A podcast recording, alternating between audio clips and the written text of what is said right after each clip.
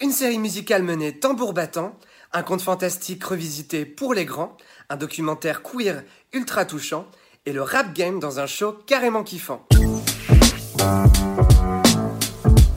Salut à tous, bienvenue dans ce Y'a quoi de bien version confinée numéro 6. Notre mission, comme chaque semaine, vous dénichez des films et des séries à découvrir sur les plateformes. Et voici donc 4 conseils à dévorer avant le déconfinement ou même après. Salut à toutes et tous, cette semaine je vous recommande The Eddie, la toute première série de Damien Chazelle en collaboration avec Jack Thorne.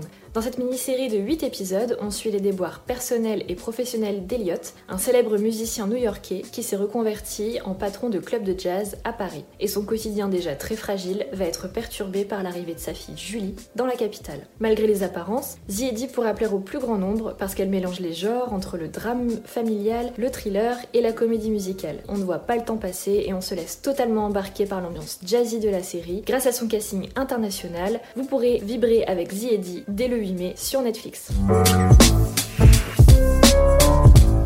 Salut à tous, alors moi je voulais vous conseiller Pinocchio de Matteo Garone. Alors c'est le nouveau film du réalisateur de Gomorrah et de Dogman. Alors cette fois il s'est emparé du conte de Carlo Collodi pour en faire sa propre adaptation. Alors évidemment on est très très très loin de ce qu'on a pu voir dans toutes les autres adaptations de Pinocchio. Très très loin de Disney également, ça change radicalement.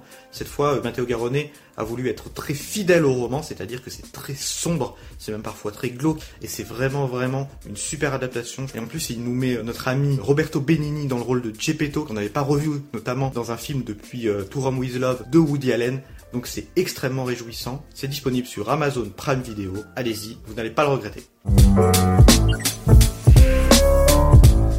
Cette semaine, je vous recommande Secret Love, un très beau documentaire sur Netflix centré sur la romance entre deux femmes octogénaires qui, après 65 ans d'amour caché, décident de faire leur coming out auprès de leurs familles respectives, ce qui n'a rien d'évident. Elles sont fortes, émancipées, très émouvantes, et c'est à l'aide d'images d'archives édifiantes, d'anecdotes et de gestes tendres qu'elles nous racontent leur vie passée à une époque où il valait mieux cacher parfois qui l'on aimait, sous peine d'être banni de la société. Alors que l'âge et la maladie gagnent du terrain et que leur famille s'inquiète, les deux amoureuses vont faire des choix décisifs. Une histoire puissante, délicate, qui va vous bouleverser.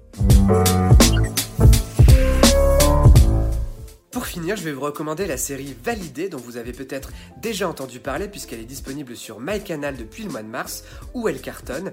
Euh, peut-être que vous vous dites que cette série n'est pas faite pour vous, c'est ce que je me disais aussi et pourtant j'ai absolument adoré. Vous ne connaissez rien Nora, pas grave. Au contraire, vous allez apprendre plein de choses sur ce milieu. C'est signé Franck Gastambide mais ça n'est pas une comédie même s'il y a des moments drôles parfois. C'est un thriller haletant, ultra rythmé, ultra maîtrisé avec des personnages forts et charismatiques, plein de rebondissements aussi dont un à la fin du dixième épisode qui va vous mettre en PLS. Vous allez vous enfiler la saison très très vite sans voir passer le temps. Euh, mensonges, trahison, gun, violence et musique évidemment sont au programme de valider disponible sur MyCanal. Merci à tous de nous avoir suivis, on se retrouve très vite pour de nouvelles recommandations et d'ici là, déconfinez-vous bien.